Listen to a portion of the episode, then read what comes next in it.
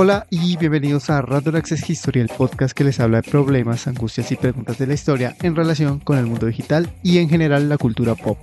Como siempre estamos Elvis, arroba Elvis con Z Rojas. Y José, arroba José Geek, LML. También estamos en redes como arroba podcast RAH y recuerden que en nuestro Patreon pueden apoyarnos monetariamente.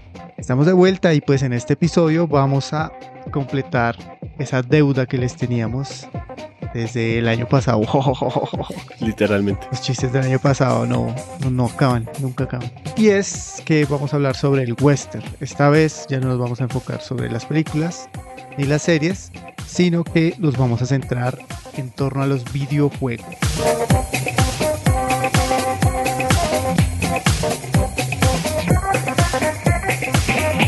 Entonces, Elvis, ¿de qué vamos a hablar hoy específicamente? Bueno, pues ya analizamos eh, lo que compone el western, ¿no? Cuáles son esas aristas, los tropos que llaman.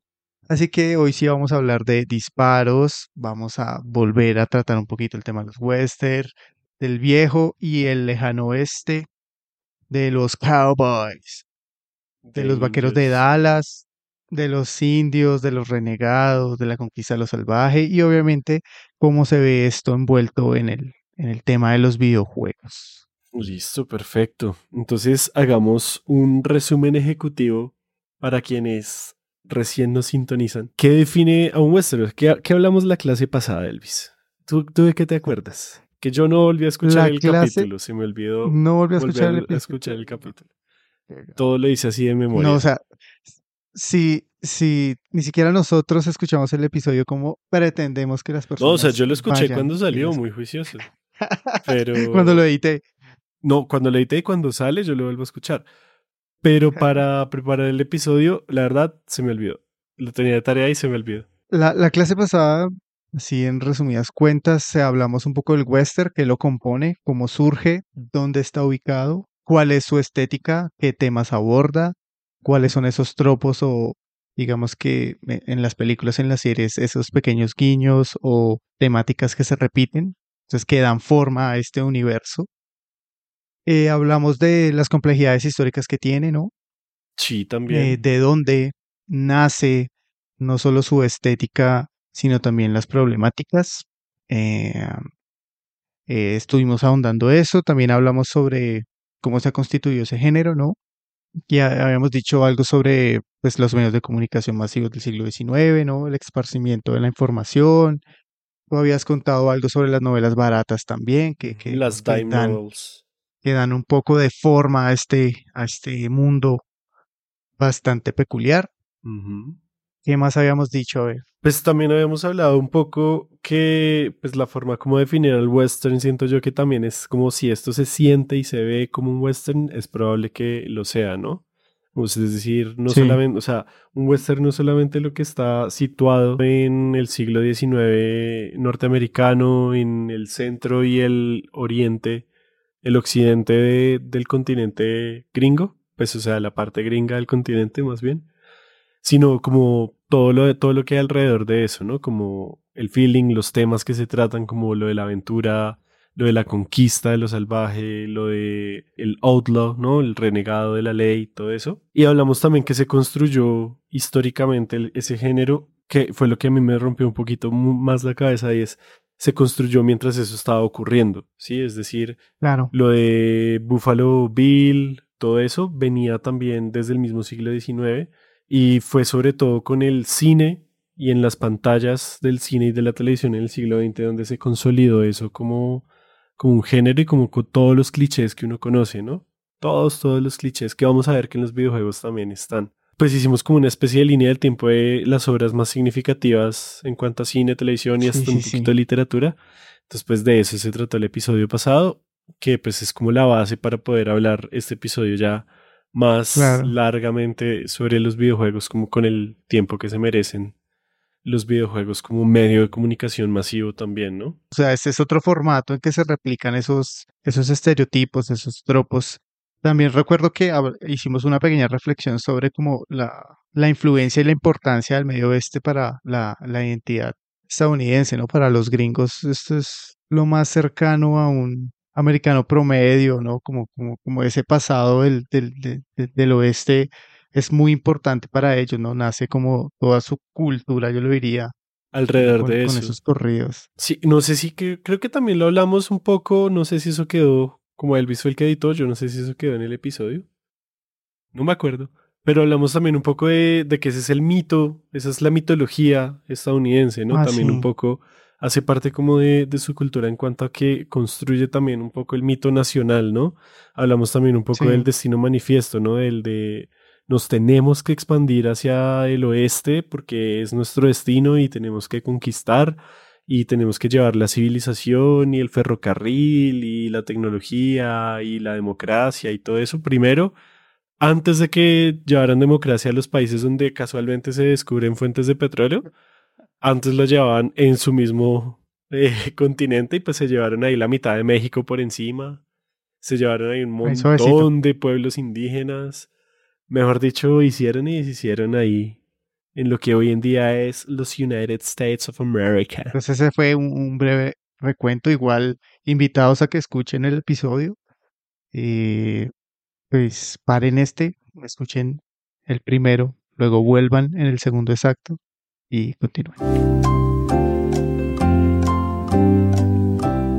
Les Desde voy a dar tres segundos. Uno, dos, tres, listo. Entonces, el western en los videojuegos, arrancamos un poco con una cronología también básica, ¿no? Pues, no sé, yo diría que fuéramos hablando un poco cronológicamente, pero igual ir caracterizando qué tipos de videojuegos western salen.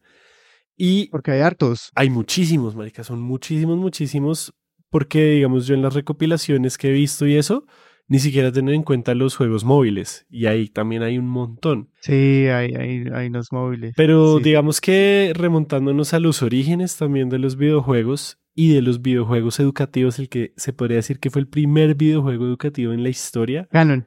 tenemos The Oregon Trail, el Camino de Oregon, que es pues, parce, nosotros tenemos un mítico. video, un video en nuestro canal de YouTube cuando hacíamos reseñas de videojuegos en nuestro canal de YouTube. Y es un video con todas las de la ley, ¿no? O sea, tiene imágenes en movimiento. sí. Es un video. Es un video, pero. Ahí les hablamos más de El Watch. Trail, pero pues lo tomamos aquí, por supuesto, como punto de partida para hablar un poco de, del origen del western en los videojuegos. The Oregon Trail es de 1971. Sí, es decir, Y muy, muy viejo, parce. Sí, y digamos que se diferencia un poco de lo que más adelante surge, ¿no? Porque, como lo hemos dicho en varios episodios, no, ese, ese es un juego recurrente. Hay Sí, que hacer claro. un, un en vivo jugándolo. Y Es muy aburrido. la idea, muy aburrida, sí, sí, como un anima eso. Entonces, la, la idea del, del, del videojuego es sobrevivir, ¿no? Es, es cómo tú expandes el viaje, ¿no? Ajá. De un grupo de colonos que van a buscar esa nueva vida, En Oregon. esa, esa conquista, ajá, en Oregon. Sí, y, Entonces, se aleja mucho de, de, de los juegos actuales, que es más un shooters, los disparos. Vamos a ver, vamos a ver que igual Pero eso no es tan allá. actual tampoco. Pero digamos Claro. que The Oregon Trail se podría decir que es como una especie de juego de estrategia, aunque estrategia no hay mucha porque también De depende mucho de la suerte, de decisiones. Y pues en, en últimas, pues sí, parece es un juego educativo. ¿sí? Es un juego que literalmente lo diseñaron para ser educativo. Unos profesores de colegio. Entonces, pues nada, ahí no hay nada que hacer. El segundo que tengo yo, digamos, como en la cronología es el Wild Gunman, que originalmente salió en arcades, pero pues que lo conocimos más que nada porque ese era de los que venían en casi todas las NES y las Famicom. Cualquier Nintendo que usted tuviera, ahí tenía que tener ese juego. La compilación de 999 juegos en uno, ahí tenía que estar ese juego. Sí, en los Game Boys, en todo, de todas esas compilaciones estaba Sí. Wild Gunman.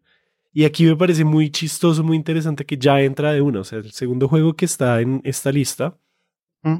pues que la saqué de internet, pero pues igual se sabe que es más o menos lo que hay, eh, ya es un shooter. Sí. Ya es un juego Sí. de disparos. Ni siquiera. Eso es, es desde el de aviones, pero con, con vaqueros. ¿El de aviones? ¿No es ese? Espere. No, marica, Wild. Gunman, Wild Gunman es el que tú tienes como un edificio y se abren unas ventanas y unas puertas y tú tienes que dispararles a ellos. Espere, espere, espere. Ah, no, es que hay Hay varios. Sí, Pero el yo original jugué es de el de la. NES, el de la NES, el- o sea, el de la. NES, NES, NES, yo lo jugué y era como el de los aviones, ¿te acuerdas? Ese como 1948, 1947, 45 creo que es, que es un avión y que vienen enemigos y uno va moviendo el avión hacia adelante o hacia abajo. Ese fue el primer juego del viejo este que yo jugué. No, el Wild Gunman de NES también es que salen unos manes al frente tuyo y tienes que dispararles. Sí, paila. De la Super Nintendo, No, el del, el del NES. no estoy confundido entonces. Bueno, la cuestión es que yo jugué uno y era una mierda porque eran los mismos, o sea, era la misma dinámica de esos aviones. A mí no me gustan esos juegos de aviones, man. No sé, me parecían muy aburridos, pero bueno. Sí, no, pues En fin. este, este pues marcó también el hito de... Y es bastante interesante, no solamente por, por eso, sino porque igual ya también maneja una estética muy de cowboys, ¿no? Como que es algo que The Oregon Trail no tiene tanto, ¿no? Que en The Oregon Trail no hay cowboys, hay de pronto indios, indígenas, ¿sí? Ujú. Que te atacan y eso, pero no hay, no está el vaquero, ¿sí? No hay disparos. En The Oregon Trail hay disparos, pero para cazar, para cacería. Aquí estás ya disparándole a otro ser humano, ¿sí? A otro vaquero, a otro forajido. Y eso a mí me par- me parece bien interesante. Es otra forma de supervivencia, ¿no? Mm, sí, pues Aquí es lo que en- nos en- cuentan, ¿no?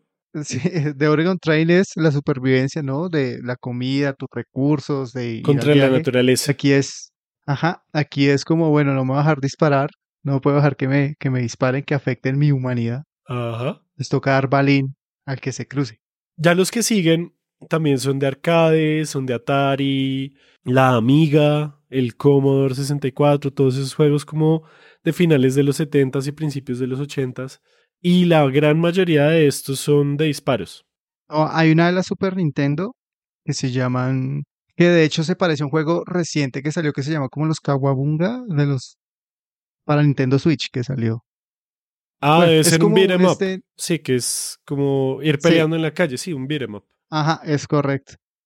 Y se llama Sunset Riders. Ah, sí, sí, ya, ya sé cuál es. Sí, pero ese, Ese yo lo jugué, es del ese lo jugué. 91, o sea, todavía falta, vamos en los 80s. Ah, ok, ok. Vamos Ah, apenas en los ok. 80, sí, calma, calma. Ahí en No, los estaba 80 confundido quería hacerle una mención especial a un videojuego, pues que digamos que decirle polémico es muy poquito, que se llama. Custer's Revenge. Es un juego muy paila porque coge todo lo peor del imaginario gringo sobre esta conquista del oeste y lo celebra. Ni siquiera lo denuncia, lo celebra. Básicamente en el juego hay una parte del juego en la que tú eres un cowboy que tiene que violar literalmente a una indígena. Ah, Sí. Y eso es parte del juego, o sea, eso es un juego dentro de este videojuego. Entonces, como que en los videojuegos también se reproducen unas vainas muy densas y a un nivel muy distinto de una película, ¿no? Porque digamos que si esto saliera en una película, pues bueno, uno puede entrar a mirar que, o sea, si, si el director está denunciando, si es algo malo, si lo ven como algo bueno, como algo erótico, no sé. Aquí es por diversión, ¿sí? O sea, es un videojuego. Entonces, es, es una gonorrea, o sea, esas escenas de ese juego son una gonorrea.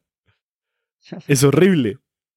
Es muy, muy paila. Entonces, menciones eh, honorífica a ese. Sí, la portada y todo, ¿no? Sí, además de resto hay juegos que son como de disparos, hay unos que son en cantinas, otros que son en como en la naturaleza, otros que son como en bancos, como Mm. en escenarios muy de mm, pues del western, ¿no? Como en, en la calle principal del pueblo, obviamente todo lleno de Sí. tierra, todo eso, ¿cierto? Sí, la vía que no es vía, ¿no? Es como Ajá, la el carretera. espacio ahí. que hay entre, sí, entre un, un, una, un sector de casas y la otra. Si eso se le puede llamar vía, bueno, no sé. Sí, no, eso es como una carretera. ahí La trocha. La trocha, sí. También me parece interesante que dentro de estos juegos que están bien al principio, por ejemplo, hay uno de arcade que se llama Express Rider del 85. Incluso un poquito antes hay otro que se llama Wild Western del 82, que también es de arcade, que presentan este tropo del tren, ¿no? Del asalto al tren o de la defensa Ah, del sí, tren sí. por parte de los forajidos. Y pues nada, disparos. Disparos a la loca, parce. Disparos sobre caballo, disparos de un píxel, de 8 píxeles, luego ya de 16 píxeles, el asalto al tren, todo eso siempre ha estado, y los duelos también, ¿no? O sea, además de disparos como Sí, sí, sí, de andar libremente por ahí disparando, también los duelos, ¿no? El duelo uno a uno también es este tropo, pues, de yo me enfrento a ti, hombre a hombre, nos miramos a los ojos, es, hay una cierta tensión sexual también en el aire, ¿no? Y ¡pum! Se disparan uno La rapidez, ¿no? Sí. Se, acercan, acercan la mano a la cintura, como a la entrepierna, y de repente ¡pum! sale algo disparado de ahí, ¿no? Es como algo también bien homerótico Toda, esta, toda esta cuestión. Sí, ¿no? Como, sí, es muy extraño, es muy extraño. También un poco me sorprende la variedad, pues, de, de dispositivos de hardware que recibieron, pues, juegos western, ¿no? Como tú puedes tener un juego western en cualquier consola, en cualquier computador, cualquier computadora personal o cualquier consola de videojuegos, el Atari, el NES, la Amiga, la Commodore, todo eso tenían juegos western, ¿sí? Los podías conseguir y también desarrollados en Estados Unidos, desarrollados en Estados Unidos, desarrollados en Europa, desarrollados en Japón, ¿sí? Entonces eso también me parece a mí bastante, bastante interesante, que no es algo que sea solamente producido, por ejemplo, en Hollywood, que luego pues se hacen famosos los spaghetti western, sino pues también los producen en otros lados, ¿no? Sí, sí, sí, sí, sí, sí. Y, eso también da, nos muestra el, la pasión, por así decirlo, o, lo que hablamos, ¿no? La importancia, ¿no? O sea, cómo esto se va replicando, siguen saliendo videojuegos sobre el western, entonces también como esa, no sé si obsesión o... Sí, obsesión. no es amor. Eso no es amor. de esta época histórica como tal, entonces es muy predilecta para el, el pueblo americano. Sí, además que cuando uno mira como un poquito de gameplay de estos juegos, pues hay vainas pues un poco problemáticas. O sea, hay juegos en los que literalmente lo único que tienes que hacer es matar indios, ¿sí? Sí, claro. Ahí estoy viendo un ejemplo que se llama se llama Blood Bros. De, es un arcade del 90. Y literalmente lo único que hay en pantalla es un cowboy disparándole a indios que van en canoas y explotándolas a punta de disparos. Entonces, pues nada, o sea, ahí la construcción histórica de esto, pues también vamos a ver más adelante, vamos a profundizar un poco en pues qué tipo de historia están contando, pero sí, hay por ejemplo ya entre el que estábamos hablando, Sunset Riders del 91, que es también un arcade como manera de beat em up, como de esos que uno va avanzando por una calle y se va enfrentando a enemigos chiquitos y luego un jefe, pero con disparos además.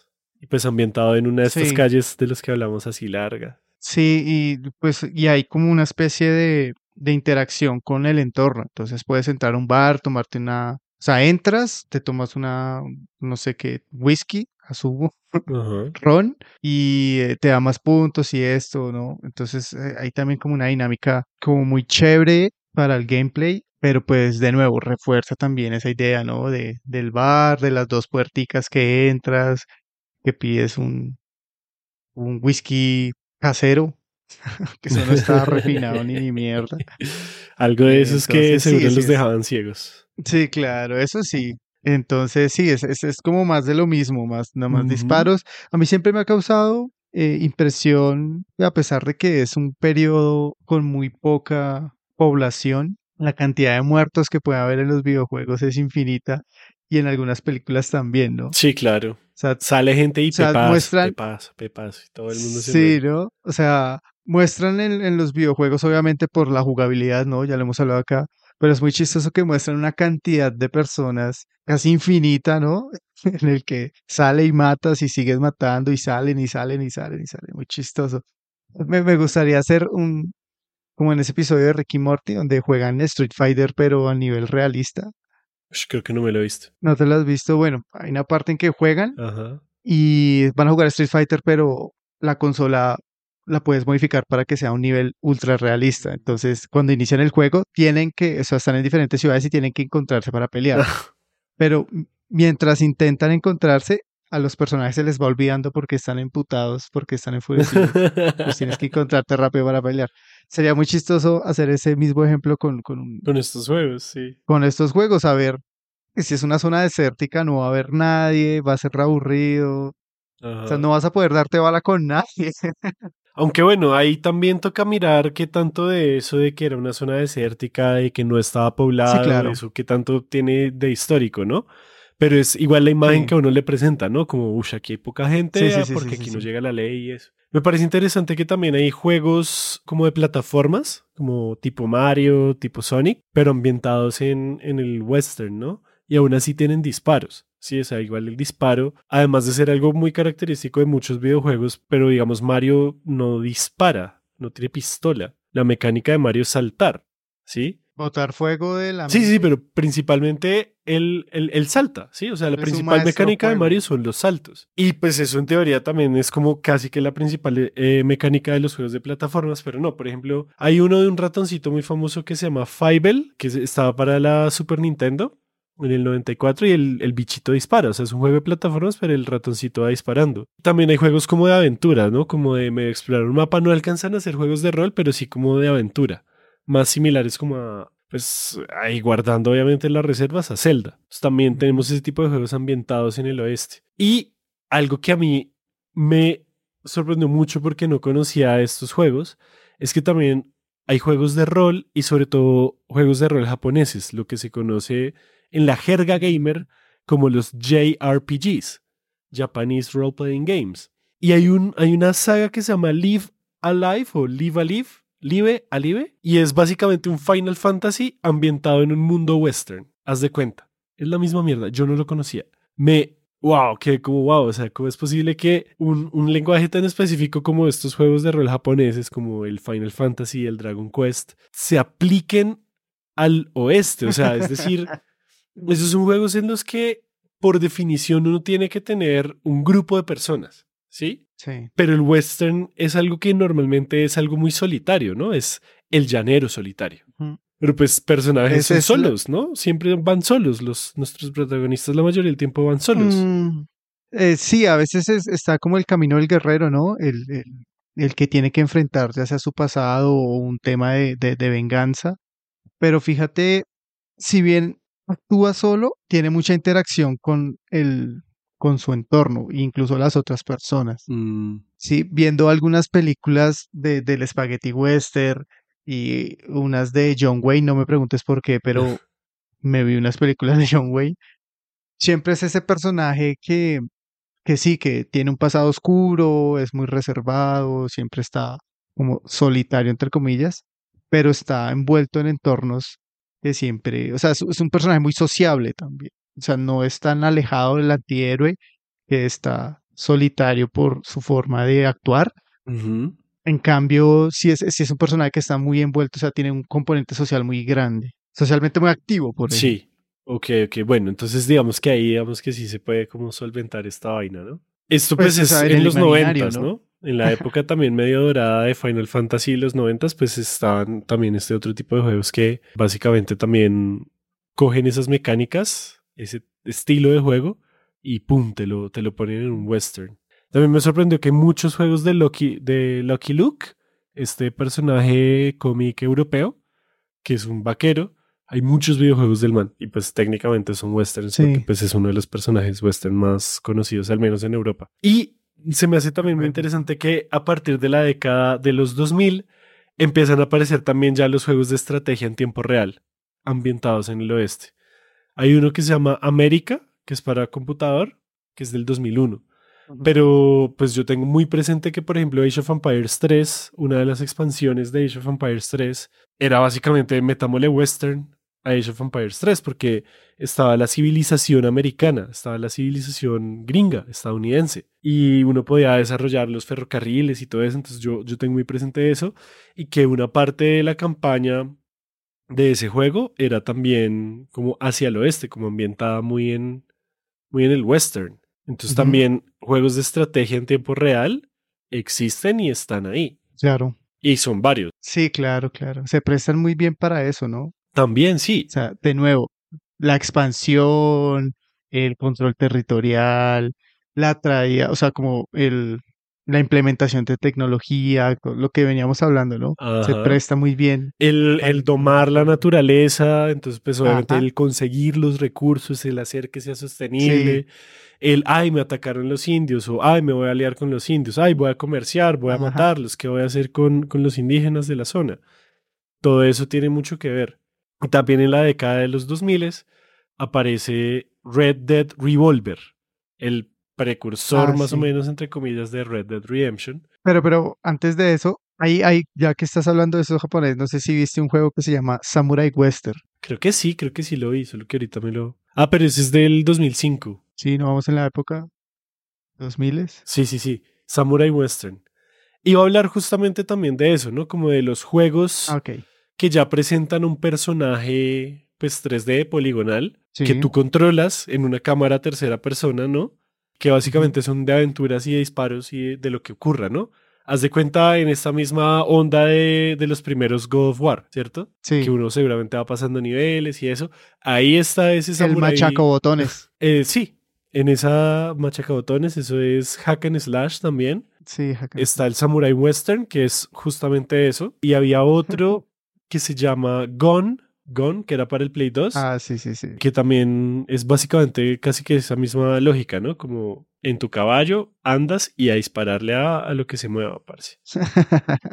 Al que toque. Y Samurai Western Al es ese, ese tipo de juegos que apelan a la fantasía masculina, ¿no? I, I wrote a blog post a while ago about why I hate video games because this is what it does. It appeals to like the male fantasy. Sí. Literal. Sí, sí, sí, sí. ¿Qué pasaría si hubiera un samurái en el viejo este?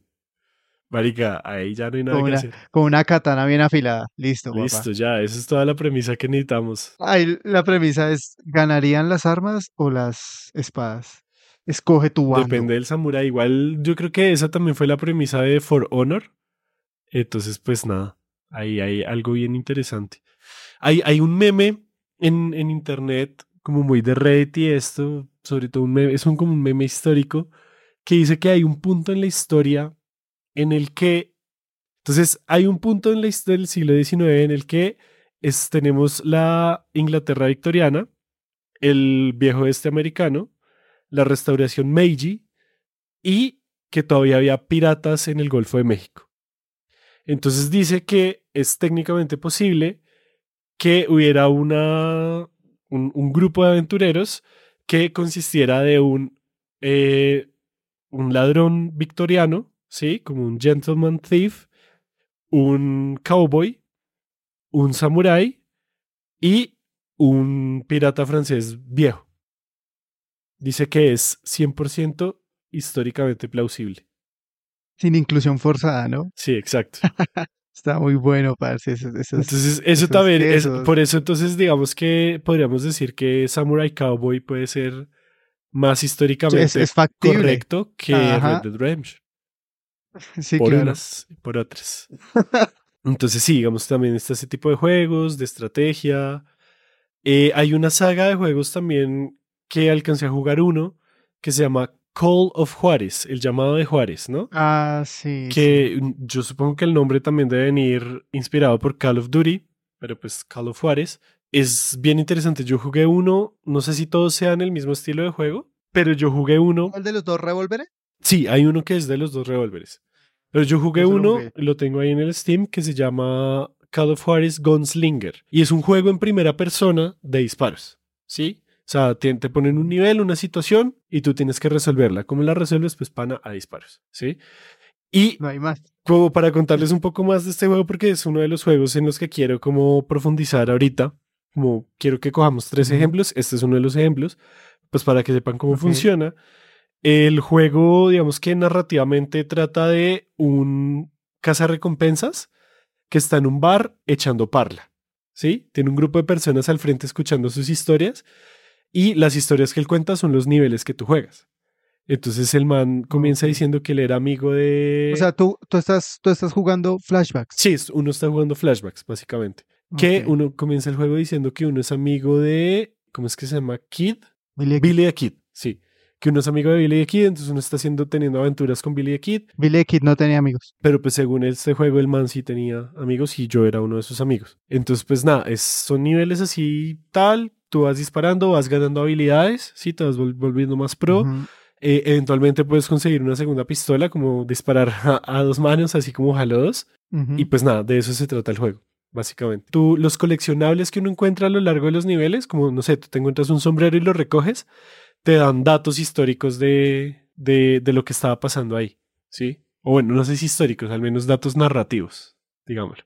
Ok. Entonces, digamos pero, que ahí hay algo también medio Digamos que se justifica con, con algo, alguna, no sé, revolución, No, golpe contra el Nada, gobierno. es solamente el man contando sus historias. Comienza el juego como, ah, yo estaba yendo por tal recompensa, estaba yendo a salvar a la, a la banda de Billy, de Billy the Kid y le disparé a mucha gente, maté mucha gente, estuvo muy difícil, pero logramos escapar. Luego nos capturaron, luego Billy the Kid me ayudó a escapar, me escapé y ahí quedé. No, no lo terminé de jugar, no lo jugué todo. Pero er- eran como seis horas, eran como seis horas de juego más o menos. Tampoco es que me, que me haya faltado mucho. Entonces, pues nada, Le quería como el- comentar, El robo del tren. comentar ese juego. Ok. El Call of Juarez Gunslinger. Y pues digamos que se puede seguir hablando de eso así hasta, yo diría que el mayor o uno de los mayores hitos en los western, en videojuegos. Sí, sí.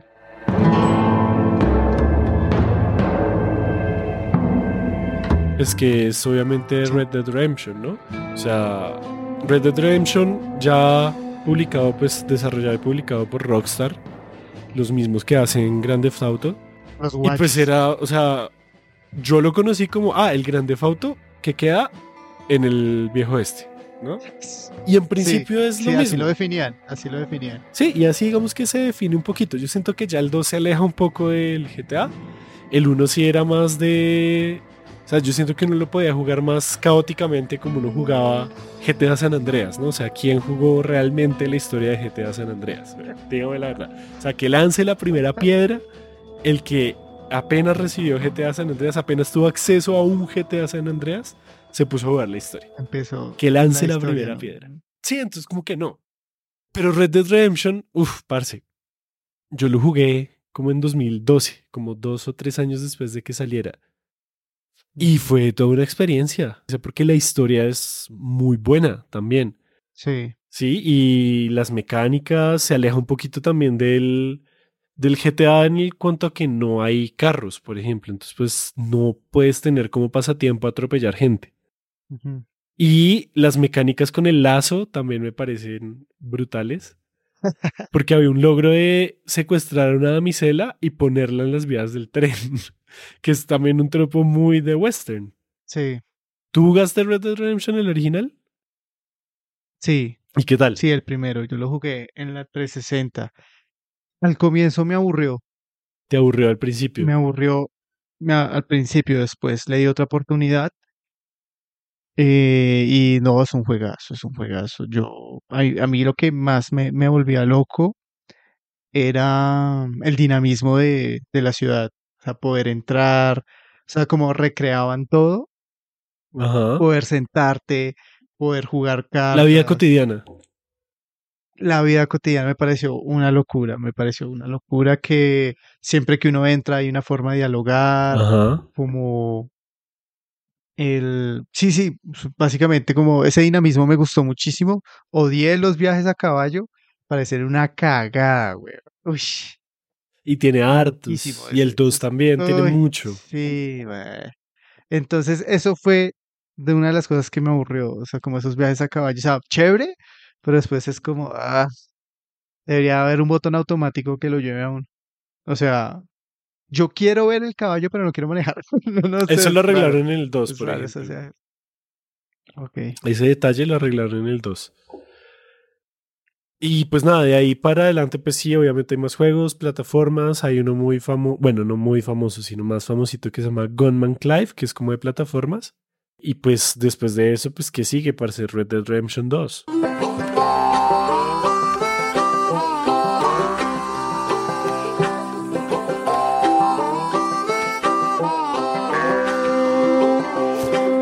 El año pasado sacaron como una versión remasterizada del Oregon Train.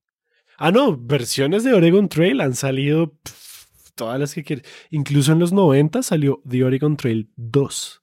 Y es una aventura gráfica horrible. O sea, horrible. Porque es como combinan rotoscopía con fotografía.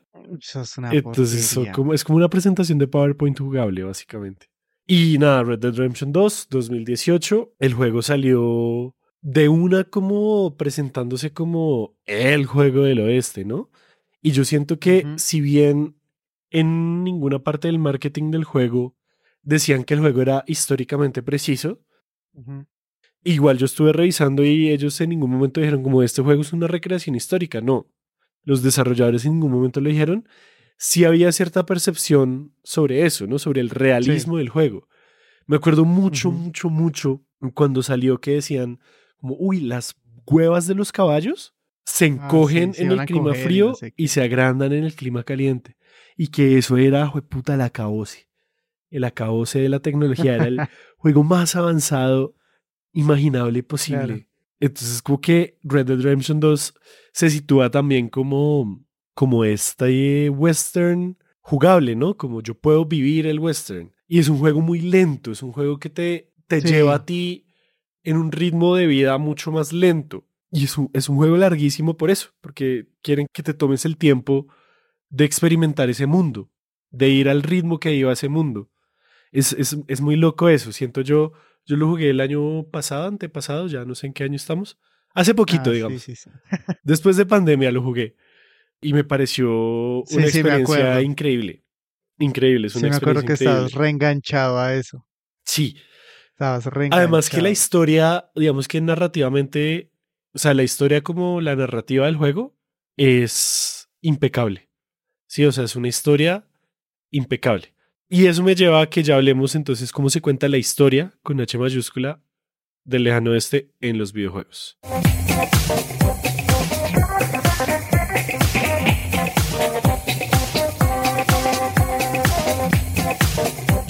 Pues, yo te propongo tres ejemplos que son The Oregon Trail, este Call of Juárez y el Red Dead Redemption el Oregon Trail representando un poco la estrategia y un poco lo educativo. El Call of Juarez representando un poco los disparos, ¿sí? Como esa síntesis de todos los juegos de disparos.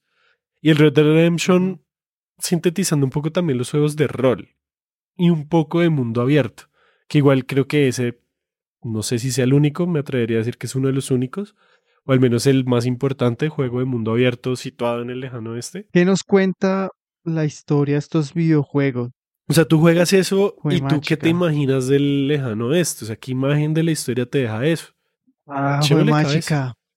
Que yo tengo varias respuestas, pero pues quiero saber. ¿Tú qué opinas? Claro, obviamente en, en The Oregon Trail, no es que cuando yo lo jugué, la sensación que le da pues es de angustia, Mentiras, de, de ese tema de el hombre contra la naturaleza. Sí. ¿No? De, de, de lo complejo que es, ¿no? De las largas travesías. Digamos que si bien uno no se sumerge como tal, pues sí, sí se alcanza a preocupar un poco y, y por eso dije lo de la angustia, de la, la cuestión de que pues tienes que optimizar recursos, de que es latente la muerte, siempre está latente la muerte ahí. Es como la imagen que, que deja también, ¿no? Como que uno se puede morir por cualquier cosa. Sí. Sí. Ay, me clavé una astilla, no, paila. Teta, no te moriste. Llórelo, sí. ¿Cómo va a ser eso? No. Sí, allá, no, no, se puede andar sin chanclas. Ay, me pegué en, la, me pegué en el dedito chiquito del pie. No, paila, toca amputar. Paila. Sí. Esa es como la, imagen que a mí me dejó de Oregon Trail. Como que uno se puede morir por cualquier cosa. Sí, sí, sí. Sí, sí, como lo frágil, lo complejo, eh, no sé si de pronto era un objetivo de, de, de, estos educadores, pero generar ese instinto patriota. Sí, claro. De, de, que estos colonos fueron hasta allá. Entonces vea lo complejo que es, lo que significa para América que, que hayan ido y que hayan, digamos que abierto ese, habían cruzado ese umbral de, de salvajismo y llevado la, la, civilización, y, la democracia. Y también un poco pues parte del turismo, ¿no? Porque igual de Oregon Trail, sí. los puntos como claves de The Oregon Trail son puntos turísticos, ¿no? Como landmarks, pues, que se llaman. Sí. Y también me parece muy interesante que desde ahí ya se ven esas semillas de que en los videojuegos no van a representar nada distinto que en las películas, ¿no? O sea, el indio como el enemigo, el indio como el salvaje, eh, la naturaleza como lo que hay que vencer, como lo que hay que domar. Todo eso porque nacen igual. Creo que también un poco el resumen de este episodio también puede ser igual que el pasado, ¿no? Nacen las pantallas. Los videojuegos también hacen parte de esas pantallas donde, donde se genera este mito del oeste y lo ayudan a fortalecer porque nacen también del cine. Claro, totalmente. No, pues es que no pueden, no pueden separarse. No pueden separarse porque, o sea, está tan arraigado ese imaginario, ese mito del, del oeste, que si tú llegases a construir un videojuego que se aleje o que ponga en duda, discuta, sí, eso estaba pensando. algunas de esas cuestiones, va a ser catalogado como no histórico. o hereje, sí, o, o, aburrido, no sé. pero algo van a decir. Sí, o sea, no, eso no, no representa el, el viejo. Entonces es, es, es también muy complejo estar ahí entre, sí, no sé si esa frontera o no, si exista, pero sí, sí, o sea, tienen que traer, no utilizar todos, obviamente, pero sí tienen que traer al menos algunos tropos, algunas temáticas recurrentes de, de ese imaginario, de ese mito. Claro, porque igual los videojuegos también se basan en que tú ya conoces cierta imagen de eso. Claro. Entonces, por ejemplo, cuando Wild Gunman te quiere vender una experiencia de disparos en el oeste, pues no te va a poner en un bosque, no, te va a poner en la cantina, te va a poner en el banco, te va a poner en la calle, en la calle que ya has visto en películas, que ya has visto en series, ¿cierto? Ya has visto en, las pantallas. Y te va a poner musiquita que ya has escuchado en eso. De pianola. Porque si no, no te va, no va a vender el juego, no va a ser nada distinto. Y lo mismo pasa con Call Juárez, siento yo con este tipo de videojuegos que simplemente es disparar sin pensar dos veces. Que bueno, Red Dead Redemption tiene sus momentos, aunque igual todos los conflictos de Red Dead se resuelven a palomo, hijo de puta. ¿Sí? Ah, sí, no. Pero eh, este Call of Juárez, mágica apenas tú comienzas a jugar, caminas tres pasos y ya te toca matar a dos huevones. De una. Y el mismo narrador lo dice como, uff, vi que dos manes, y el man hablando así como todo un John Wayne, ¿no? Eh, había dos huevones bloqueándome el paso y pues yo sabía que la única opción era matarlos. Y pues nada, ahí es cuando el juego te enseña a disparar. Sí, o sea, es el tutorial, narrado, pero pues es el tutorial, ¿sí? Y uno mata mucha gente, güey. Es que también dicen como, no, es que estábamos rodeados. Y uno alcanza a matar como 50 piros. Es como, marica, pero ¿qué tan rodeados? Eso era un pequeño ejército. Sí, o sea, claro, claro. te ponen también en este rol que, pues, un poco también se diferencian de las pelis en cuanto a que, claro, tú estás viendo John Wayne, tú estás viendo a Clint Eastwood, siendo ellos los héroes, ¿no? Ellos son los héroes, ellos son los gatillos rápido, ¿no? Los que pueden acabar con cinco personas y tin, tin, tin, tin, tin, ¿cierto? con un solo cartucho. Que tienen la habilidad. Ajá. El videojuego lo que hace es ponerte a ti en ese papel y siento yo que ahí es una de esas grandes diferencias. Y es que ahí el héroe del western, el macho, el que habíamos hablado el episodio pasado, ¿no? Que tiene todas esas características de hombre, hombre complicado, hombre solitario, todo esto, ese eres tú, el que está detrás del control, el que está detrás del mando, del teclado, del mouse. Sí, ese eres tú. Y tú eres el que tiene el poder en este caso para acabar con, con, tus adversarios, sean los que son de la banda opuesta, sean los que son los indios, sean el sheriff también, si tú eres el malo. Eso es lo que me parece a mí también muy, pues no sé, lo que vale la pena ver de del videojuego en cuanto a eso, ¿no? Que te ponen a ti en el rol de quien dispara y eso también fortalece la idea de que si tú me miras, o sea, si hace 200 años allá tú me mirabas mal, te ganabas el pepazo. Así fácil. Cuando eso en realidad no era así. O sea, en realidad sí había ley y la gente era, o sea, la gente no se mataba porque sí. Sí, no era Colombia en los 50. y que a mí, a mí jugar un, un, videojuego de estos, pues bueno, ah, sumado a lo que, lo que tú dices de, de encarnar este personaje, digamos que, o sea, es, es, si es que es, es un Call of Duty, marica, es entrar, dar plomo, no cuestionarse nada, no preguntar nada. Muchas veces la, la discusión es totalmente descontextualizada, a diferencia de Red Dead Redemption, que digamos es como no, nos toca enfrentarlo o tenemos que enfrentarnos a duelo con estas personas por tal y tal y tal razón. Entonces eso abarca y, digamos que sube un poco otro nivel que, que sí intenta, eh, o sea, que lo podemos ver en, en las películas, ¿sí? O sea, en las películas hay un enfrentamiento, hay toda una historia, un contexto que termina o nos lleva al enfrentamiento final o al duelo entre los forajidos, cazarrecompensas, amigos, la venganza, ¿no? Entonces en este Call of Juárez es más eh, lo que tú decías, ¿no? La anécdota y, y matar a lo que pase y ya. Como si esa fuera no la sé. única solución también que tenían en ese entonces. Sí, ¿no? Sí, porque en últimas, pues, que son juegos que buscan contar una historia con H minúscula, pero también con H mayúscula, ¿no? Que están situados en un tiempo y un lugar histórico. Y pues ya ese es el imaginario que le dejan a uno, ¿no? Como, ah, es que los conflictos en ese entonces se resolvían así. Y pues eso en la mente estadounidense pues puede causar, no sé, muchas cosas. Yo siento que algo tiene que ver, no necesariamente los videojuegos que causen la violencia, que pues sabemos que no, pero sí ese imaginario de los conflictos se pueden resolver con disparos que hacen que Claro. pues una sociedad también pueda tener cuantos tiroteos escolares al año, ¿sí? Claro, claro. Entonces sí. como que ahí también me parece Sí, sí, sí. interesante eso. Y ahí pues también están todos estos tropos de, de la ley, del forajido, de yo hago, por ejemplo, valer mis derechos porque soy más fuerte que tú, ¿no? Como porque tengo mejor Claro. puntería, soy mejor disparando y todo eso. El tema del cazarrecompensas, Ajá. eh, que me pareció una locura, me pareció una locura ese, que aún hoy en día todavía hay en algunos estados, ¿no? Hay cazarrecompensas de personas que no van a la corte o algo, como Ah, sí, el es perro, trabajo todavía. Doc. Entonces me parece, y que busca representar ya no con las armas, ¿sabes? Porque no, legalmente no puede dispararle a una persona, como en los cazarrecompensas que nos pintan en esos videojuegos.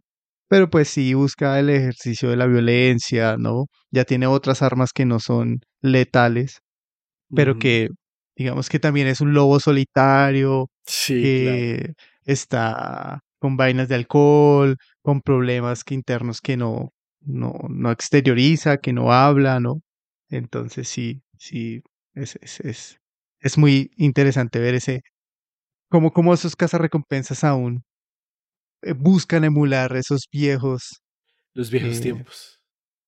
esos viejos tiempos de, La de del- oro. del medio. Ajá, todo pasado pretérito antiguo fue mejor. sí, claro. Y digamos que ya un poco hablando de Red Dead Redemption, la mejor forma que tengo para describir a Red Dead Redemption es una película western jugable. Es eso. Es una experiencia cinematográfica de western sí, jugable. Porque históricamente correcto, nada, o sea, muy poco. O sea, tiene Sí. lo mismo históricamente correcto que los westerns de los 60s, de. Eastwood, de todo esto, ¿sí? Tiene exactamente lo mismo históricamente correcto, porque lo que hicieron ellos fue no inspirarse en la historia, sino inspirarse en, en el imaginario cinematográfico, en el imaginario cultural estadounidense. Y los, los desarrolladores lo han dicho. Como, marica, nos Sí, inspiramos claro. en las películas. Sí, o Sí. sea, ahí no hay nada que hacer. Y ahí radica el éxito del videojuego. Claro. Que le está hablando un público que ya conoce y que lo que quiere es que le vuelvan a contar esa historia, de pronto con unos giros nuevos, sí, de pronto con personajes nuevos, pero en última le están contando lo mismo, en las mismas situaciones, y que yo pueda hacer parte de esa historia. Porque no todos podemos ser Clint Eastwood, ¿sí? No todos podemos ser el forajido. Pero ahora sí, Eh. todos podemos ser Arthur Morgan. Ajá. Es como esa la premisa que, que se plantea en Westworld. Exacto, pero lleva a la realidad. Sí, no, pues ya un poco más, más turbia.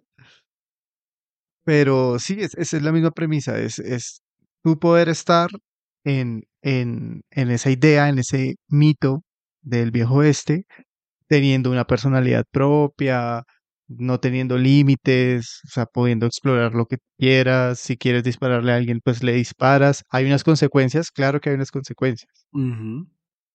Pero pues eventualmente podrás continuar con tu vida y todo eso, ¿no? Sí, sí, de acuerdo. Digamos que también algo muy interesante del Red Dead Redemption es que ambos juegos se sitúan ya en el ocaso de la época del lejano oeste, ¿no?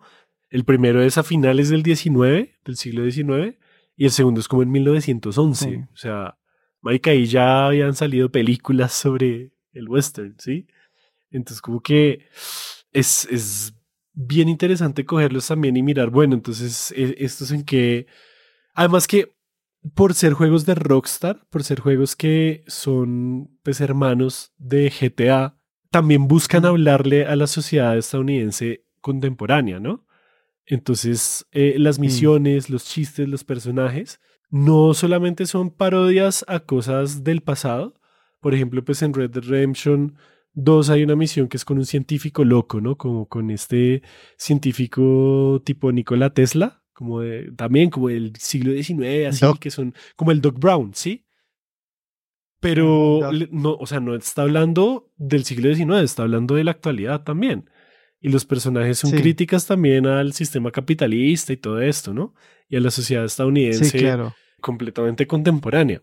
Entonces también eso hace que, pues, que no sea tampoco tan histórico que uno diga, sino igual ellos también tienen un pie en el presente y quieren es hablarnos a nosotros en el presente. Y incluso puede que haciendo el videojuego eh, o buscando contenido o, creando las historias, pues logran, digamos que hacer conexiones y pues dejar sus reflexiones o decirle como, uy, vea que en esta historia se parece mucho a una cosa o una problemática del presente, pues podemos ahí meter una reflexión o que el personaje diga un comentario así como... Sí, sí, sí. Sí, como que uno no lo sienta que es de la época, pero entienda la referencia como tal. Exacto. Y pues nada, o sea, esos dos juegos están construidos casi que ladrillo por ladrillo de referencias a películas y series western. Sí. O sea, los principales arcos narrativos o pues capítulos de Red Dead Redemption 2 están casi que basados en distintas, cada uno está basado en una película distinta, weón. En, hay, hay, una parte en Red Dead Redemption 2 que lo que uno hace es enfrentarse, o sea, está, uno está en medio de una disputa de dos familias muy importantes en un pueblo y lo que hace es hacer que se enfrenten entre ellas. Ese es el plot de una de las películas de, de Sergio León, si no estoy mal, Leone. Sí, si no estoy mal, si no, pues es, pues es un clásico western también. De eso sí estoy seguro. Okay. Entonces, es, es el mismo, o sea, es la misma narrativa, solamente que, pues está, pues tienen nombres distintos. Eh, obviamente, el sitio donde ocurre Red Dead Redemption es ficticio, pero claramente está basado en Estados Unidos. Sí, igual pues que Los Santos pues es Los Ángeles, obviamente. Liberty City pues es Nueva York. Vice City pues es Miami. Sí, o sea, es obvio. Sí, sí, sí. Solamente que aquí como intentan emular todo el país en un solo mapa, pues es un poco menos obvio, por así decirlo. Sí, sí, sí. Pues es, es bastante interesante también eso. ¿Qué pasa? Que como el juego tiene unas físicas realistas y tiene unas mecánicas que te hacen ir despacio, hace creer que uno realmente estaba viviendo en 1898, 1899, en la época en la que los cowboys estaban ya en, en estaban declinando y eh, la civilización estaba alcanzando y la ley y el Estado y todo eso. Y es que el juego arranca así, o sea, el juego, la primera cosa que tú ves apenas comienzas el juego es un mensaje que te habla de la historia. Sí, te dice en 1890 y pico, eh, la época de los Cowboys estaba terminando y ta, ta, ta, ta, ta. Entonces tú ahí ya uno te pones en el chip de, ah, esto fue así, esto pasó así y yo voy a ser parte de esta historia. Eso es muy denso. Claro, claro, porque iniciar con un componente histórico, pues hace que no solo te ubiques temporalmente, sino que asumas eh, una perspectiva como tal. Ajá. No, entonces ya sabemos que estamos en decadencia, entonces lo más probable es que tenemos que se va a complejizar el tema de los robos, va a haber más seguridad, nos van a perseguir más. A mí, a mí algo que, que de, del tema de Red Redemption que me gusta mucho es el, el, no sé, por ejemplo, en el primero, que fue el que más jugué, el 2, he visto algunos gameplays, no he tenido la, la, la oportunidad de jugarlo. Uf, juegazo. Porque siento que no lo voy a disfrutar, porque si el 1 me pareció como harto, es lento, es un juego ser más lento. de verdad el que toca tenerle paciencia, que te lleve de la mano entonces... para que luego ya tú puedas decir, ah, listo, este es el ritmo del juego, me voy a dejar llevar por él. Pero sí, no, es, es muy largo también. Cansa. Yo al final estaba cansado. Entonces, pues, entonces, pues, o sea, sé que lo voy a jugar, pero pues debo prepararme para eso. Entonces pienso primero rescatarme todos los Assassin's Creed en orden. ¿En orden cronológico o en orden de, de publicación? No, orden cronológico, baba. Ah, listo. Para ver la evolución de la historia a través de... y de los Anunnakis, Entonces,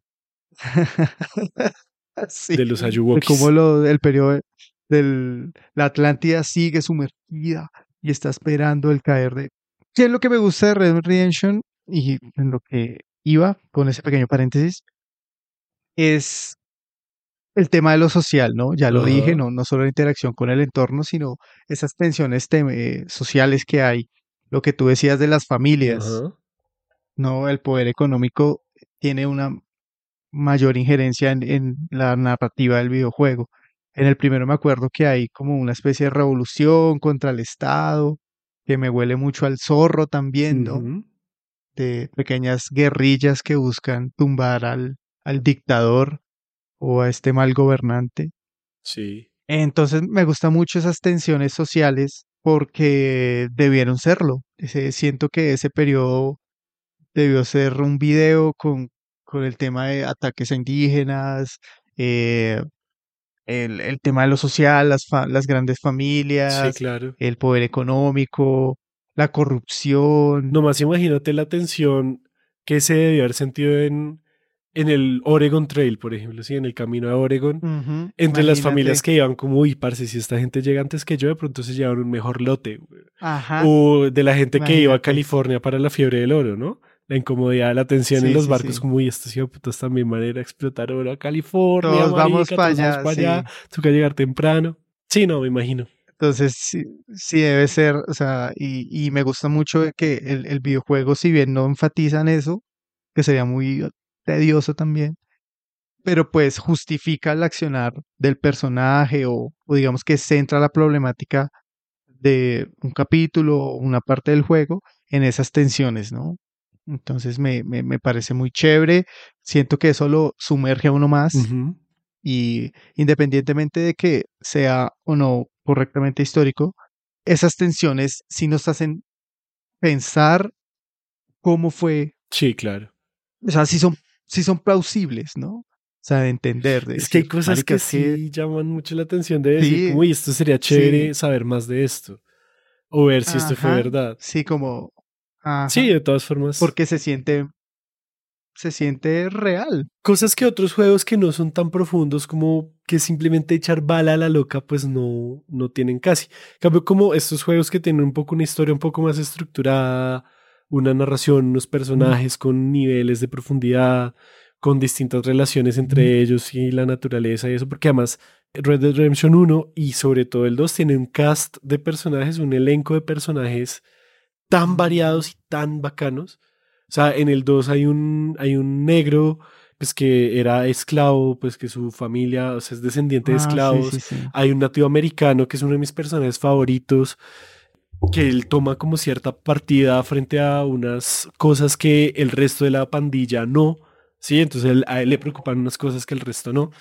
Y aquí voy a hacer como una especie de, de confesión porque yo jugué Red Dead Redemption 2 y salí con una versión súper distorsionada del pasado. güey. La verdad, a mí me alcanzaron a moldear el cerebro. Porque la, la versión del pasado con la que yo salí después de jugar Red Dead Redemption 2 y tuve que leer y ver videos y eso para como reacomodarme, era una versión en la que estes- estas bandas de forajidos lo que hacían era enfrentarse al capital, ¿sí? Enfrentarse al capitalismo. Sí. ¿sí? Porque es un poco el mensaje que quieren dar también, como, uy, es que ellos no se quieren dejar constreñir por las ataduras de la sociedad y lo que quieren es ir en contra, así les toque robar, así que Son los matar, anarcos. son anarcos, sí. O sea, ellos lo que querían era formar una comunidad anarco comunista por allá en las Bahamas o en, en el oeste y eso. Y resulta que Paraíso no. fiscal ahí. Resulta que no, weón, que este tipo de bandas también lo que hacían, pues primero era aprovecharse y robar a la gente que, Ujú. a la gente pobre, pues Sí. también a la gente que estaba Lo que sea. buscando Sí, mejor sí, sí. futuro. Y los que igual se movían hacia el occidente era llevar el capitalismo allá, llevar la civilización y la democracia y la Sí. sociedad. O sea, era todo lo contrario, ¿sí? O sea, a mí en mi cabeza, Sí. después de jugar el juego, me quedó una cosa que era literalmente lo contrario a lo que realmente ocurría en ese periodo histórico con ese tipo de personas. Entonces, sí, digamos que esa es mi confesión. Claro, claro. Sí, es que se siente así, ¿no? Se siente como que ellos son los outsiders, son eh, ese grupo que resiste, que no quiere eh, que le impongan las barreras de, de la civilización, que son toscos, que roban siempre el banco, Ajá. pero pues nada de esa mierda, maricas, era un pillaje, era un libertinaje, por así decirlo, ni siquiera un abuso de poder y de autoridad, Y de violencia, un, de la un- violencia también. un ejercicio de violencia, un ejercicio. Porque incluso una de las misiones de Red 2 es uno de los miembros de la pandilla, es un, un man muy pilo con la plata y lo que hace, básicamente el man, el man es un gota a gota y a ti te manda a cobrar. O sea, la misión es ir a cobrar un gota a gota a gente que no tiene plata. Tú eres el del caballo. Ajá, sí, le mando el del caballo, pero le mando el del caballo. y uno es el del caballo. Entonces también uno dice como, claro, por- o sea, igual yo seguramente yo hice una lectura muy apasionada por mí mismo. Sí, claro. De pronto el juego no me quería contar eso porque me estaban mostrando que literalmente yo estaba haciendo el cobrador del gota a gota. Pero bueno, Claro, claro, sí. O sea, y no hay ni, o sea, ninguna línea en el discurso de ellos que pretenda ir en contra del capitalismo. Sí, no, un poquito, pero no lo dicen tan explícitamente. Es más como lo que uno quiera leer. Mm, O sea, seguramente un, un man de derecha hubiera leído, no, estos man lo que querían era emprender y formarse un negocio y el Estado lo que estaba haciendo era no dejarlos y les no ponían impuestos dejo, sí. y querían no pagar impuestos y eso, pero bueno, yo lo leí más como una comunidad Mm. autónoma que quería ser autosuficiente, pero pues estaban liderados por un man que al final pues se eschavetó, güey. ¡Viva la libertad, carajo! Sí, literal. ¿Algo más que decir? ¿Quieres hablar de algo más de el western en los videojuegos? Que hay muchos juegos por jugar. Sí, faltan. Este mundo, esta vaina, hay muchos juegos por jugar. Voy a darle una oportunidad a, a la última versión de Organ Trail a ver qué. Se ve bonita. Sí, a ver si he mejorado. Y pues nada, no, no, no. Yo creo que ahí está, ¿no? La conclusión es que los videojuegos recrean y toman, digamos que siguen esparciendo este, esta mitología de que vemos en las películas del, del viejo oeste. De acuerdo. Habrá que ver qué pasará, vas a analizar otros periodos así como también muy hollywoodenses como Roma, Grecia, Egipto Se vienen cositas. y la colonia colombiana, hermano. Eso también es romanticismo puro. Sí, a- yo estoy de acuerdo con eso. Siento que lo que hacen es reproducir al fin y al cabo pues, los mismos estereotipos. Hay unos que sí pueden aprovechar para contar historias realmente interesantes como Red Dead Redemption. Lo siento, pero es que realmente Ujú. la narrativa de ese juego es increíble. No, está, está Pero siento que a- al, al género western en los videojuegos le hace falta algo que otros géneros narrativos en los videojuegos sí tienen. Y el mejor ejemplo que puedo dar en este momento es lo que Spec Ops The Line le hizo a los shooters. Es decir, un juego que al final tú eres un sniper, eres un man que, pues, que en el lenguaje de los videojuegos está diseñado para disparar, pero la narrativa del juego y el juego mismo te llevan a cuestionarte por qué estás disparando y a quién le estás disparando, ¿sí? Siento que a este género del western, específicamente en los videojuegos, le hace falta un juego así, un juego que te haga cuestionarte por qué está pasando lo que está pasando, ¿sí?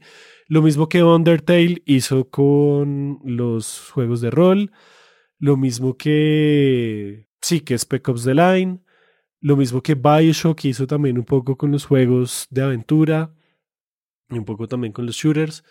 Como un juego que realmente te ayude a cuestionar lo que está ocurriendo. Porque si bien Red Dead Redemption denuncia un poquito como, hey, tal vez no deberíamos hacer genocidios a indígenas para quitarle sus tierras, tal vez, sí, lo dejan a interpretación del jugador.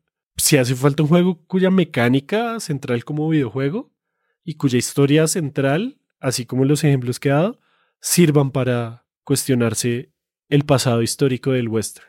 Siento yo que hace falta un juego así Es que, que- la rompa así, Sí, a ese nivel. Es que es, ush, no, es re duro. O sea, a mí me parece durísimo porque, bueno, si bien, Solo falta voluntad. que en ese punto sí.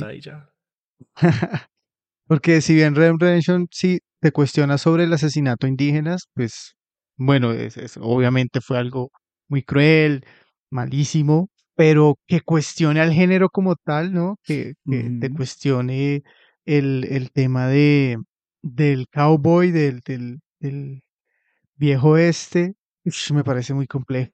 Pero se puede, se muy puede. complejo porque sí, claro, se puede, pero no sé si sea no, es porque lo que es, es que, también es una, época muy compleja también, man, y que representa mucho, representa mucho para los estadounidenses. Y por eso es que tiene tanto potencial para eso, pero bueno. Dejémoselo a los desarrolladores de videojuegos que nos estén sintonizando a esta hora en Random. Access History.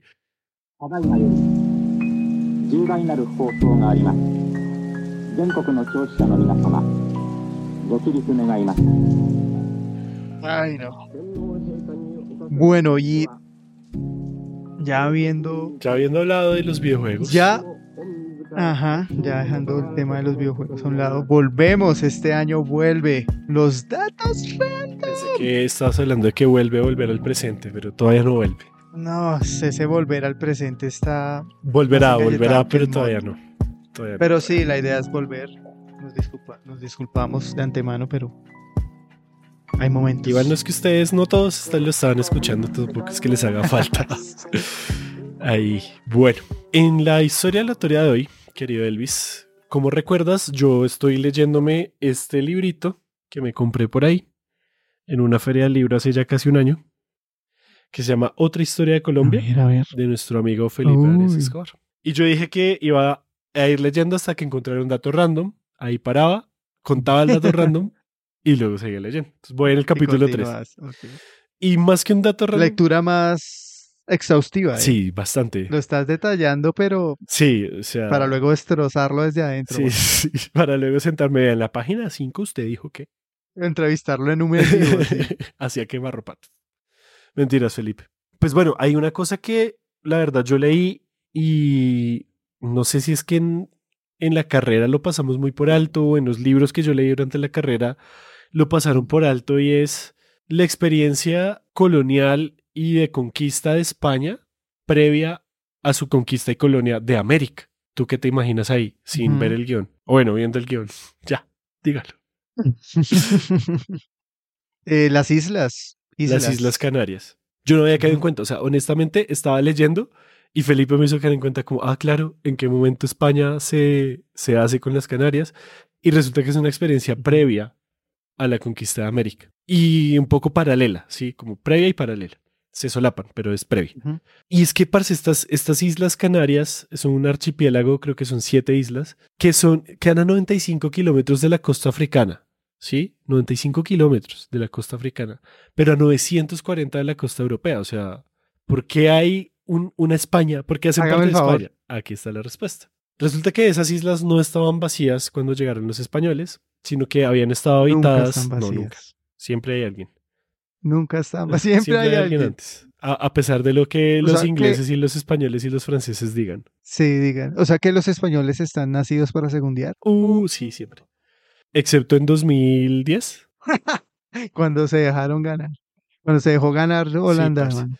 Ahí la caída del imperio holandés. Bueno. Pero Eso será otra historia de la teoría. Estas islas estaban habitadas al menos desde el primer milenio antes de Cristo. Se cree que por sociedades bereberes, pues venidas de África, que venían ya con la desmejora de la agricultura y la ganadería, ¿no? Pero sobre todo eran pueblos pescadores. Las islas Canarias estaban, pues, como su nombre lo indica, aisladas de las demás islas Canarias. Entonces, digamos que no era, no tenían una unidad cultural y social en las siete islas, sino que cada islita tenía sus propias sociedades, etnias, culturas y eso. Eran muy heterogéneas y diversas. como Colombia. Sí, solamente que en islas. Colombia versión islas, haz de cuenta. O América versión islas. O Europa versión islas, que cada es diferente. Bueno, los guanches eran uno de esas islas, habitaban una de esas islas, y digamos que eso fue, ocurrió como el fenómeno Chipcha, el fenómeno Muisca, que lo cogieron y dijeron, ah, listo, todos son eso. ¿Sí? Sí, todos son la misma mierda. Entonces, eh, todos, a todos esos indígenas se referían como guanches, incluidos los idiomas que hablaban, todos eran guanche, ¿sí? Se dice también que es posible que estos pueblos hayan tenido contacto con sociedades del Mediterráneo, como por ejemplo los fenicios o los romanos. Se sabe que tuvieron algo de contacto con los romanos, porque los romanos denominaban estas islas como las Islas Afortunadas. Esto ya está escrito en documentos como tal. Los primeros documentos de los que tenemos razón de esta gente son documentos romanos. El señor Plinio el Viejo dice en un documento, que es de los primeros documentos escritos, sí, que en esta isla había muchos perros. En latín perro, pues es, pues bueno, perros es canis, ¿no? Can. De ahí el can Arias. Y de que en la bandera actual de Canarias hayan dos perritos. Ahí hay un dato random, dentro del dato random, como ya se está volviendo costumbre. Sí, se está volviendo costumbre el metadato. Ah, el metadato. El metadato. eh, rebibliotecólogos aquí, archivistas. Digamos, un poco con la caída del Imperio Romano de Occidente, pues se vuelven a aislar estas islas y duran así hasta el siglo XIV y XV, que es cuando se les acaba la paz, dejan de vivir tranquilos y rascándose las barrigas, porque al igual que aquí en América, pues los, entre comillas, descubren los europeos, con todo lo que el hecho de que un europeo te descubra conlleva, ¿no? Que eso ya más o menos lo deberíamos saber. Sí, claro. Pero esta historia es previa Pack. a la de América. Y por eso fue que lo traje como dato random. Me pareció muy interesante que fuera antes, ¿no? Como que España ya venía, es como el, la previa de España, ¿no? El calentamiento. La previa de la previa de España. Ujú. Esta vaina arranca propiamente en 1402 con lo que se conoce como la conquista señorial. Esa conquista señorial se llama así porque la realizó la nobleza en su propio beneficio, sin participación directa de la corona.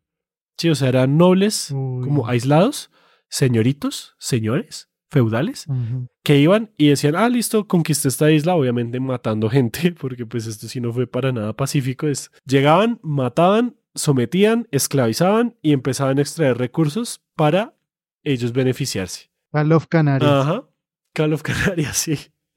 Digamos que los dos más famosos personajes aquí son Jean de Betancourt, el Betancourt, y Gadifer de la Salle, que entre 1402 y 1405 conquistaron, obviamente por las malas militarmente, las islas, tres islas, Lanzarote, El Hierro y Fuerteventura. Hacia mitad de ese siglo XV, otros nobles que igual, pues tú sabes cómo son los nobles, ¿no? Se casan entre primos, hacen alianzas, conceden, compran, claro. comparan, todo eso. Todo este grupito de señoritos terminó también conquistando una cuarta isla que es La Gomera. La segunda parte, digamos, de esta conquista se conoce como la conquista de Realenga o la conquista realenga. Y aquí es cuando ya entra a meter mano la corona, ¿sí? Y los reyes católicos. La corona de Castilla primero, los reyes católicos ya unificados, fusionados, digievolucionados después. Ajá. Porque ya ellos empiezan a organizar y a financiar propiamente la conquista de las islas que faltaban, ¿no? De las otras tres, que es Gran Canaria, La Palma y Tenerife. Y ahí ya digamos que envían conquistadores, pagos por la corona, para que les hicieran el favor de ir, venga, organíceme allá la conquista, hágame el favor. Y esto ocurre, digamos, principalmente entre 1478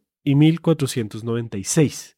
Si alcanza a tener cierto sobrelapo con, con, la, con los inicios de la conquista y descubrimiento ya de América. Y lo chistoso es que los españoles, al menos los youtubers españoles que yo vi, cuentan esta historia muy linealmente, ¿no? Como la estoy contando yo. Primero pasó esto, luego pasó esto, le ganamos a los indios, ta, ta, ta. Sí. Eh, y no solamente le ganamos a los indios, sino le ganamos a las otras potencias que también le estaban echando ojo a esas islas, especialmente a Claro. Portugal, ¿no? Entonces, pues nada, Sí, sí, sí. 1492 termina el periodo de conquista e inicia ya el proceso de colonización de esto. Pues obviamente con lo que implica la colonización de los españoles, ¿no? Imponen la lengua, imponen la religión, traen enfermedades, se llevan esclavos, se reparten las tierras, crean monocultivos. En este caso, los primeros cultivos que hubo fueron de caña de azúcar y en estas islas básicamente abastecieron de azúcar a Europa por varios años. La fiel confiable, marica. Azúcar, sí. Azúcar, flores, tulipanes El Y polvo muchos blanco. colores. Siempre hay. Siempre está el polvo blanco. ¿Qué se vendrá mucho? Sería hacer una historia global, así de esas que son grandes historias, como la gran historia del polvo blanco, ¿no? Es polvo de Del estrellas, polvo blanco. no sé, arena, cal, eh, bueno, azúcar y ya, lo que sabemos. Y pues digamos que también me parece interesante que igual esto es una historia que está conectada con la nuestra, porque igual Canarias era la parada obligatoria tanto de ida como de regreso del comercio ya transatlántico en España, ¿no? O sea, era un triángulo que arrancaba en África, Canarias, iba a América, se volvía a España y hacía ese triángulo siempre, ¿no?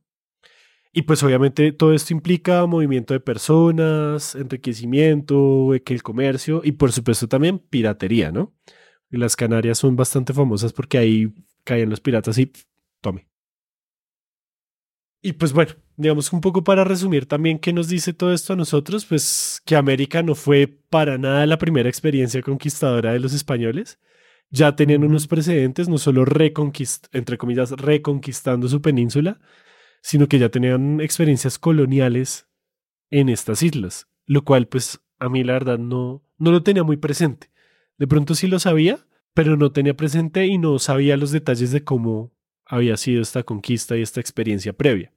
Y pues también de pronto un poco que nos queda de preguntas, pues la historiografía moderna, saber si se comparan estos procesos, ¿no?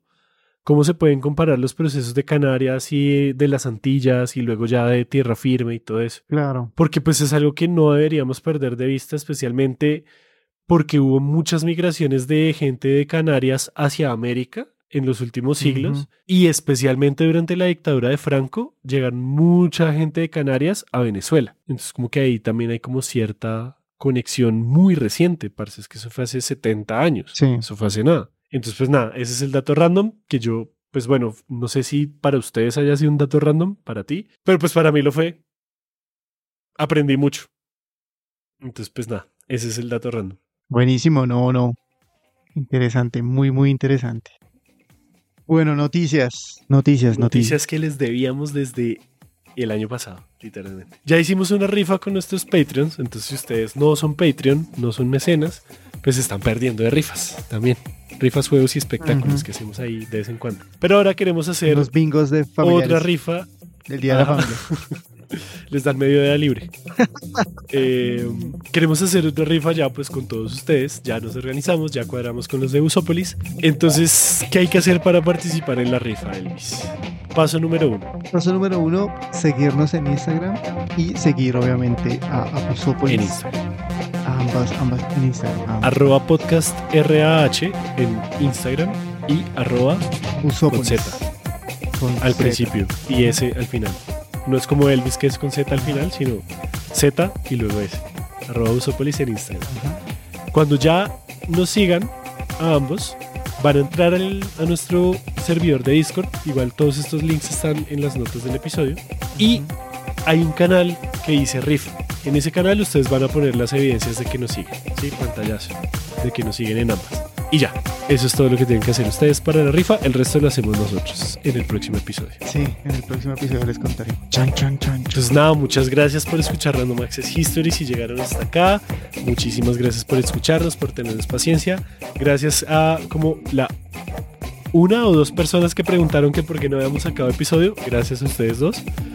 Eh, pero pues nada, tuvimos Sí. un fin de año bastante complicado, personal, profesionalmente Sí. los dos. Entonces pues bailas, ¿no? o sea, no, no pudimos.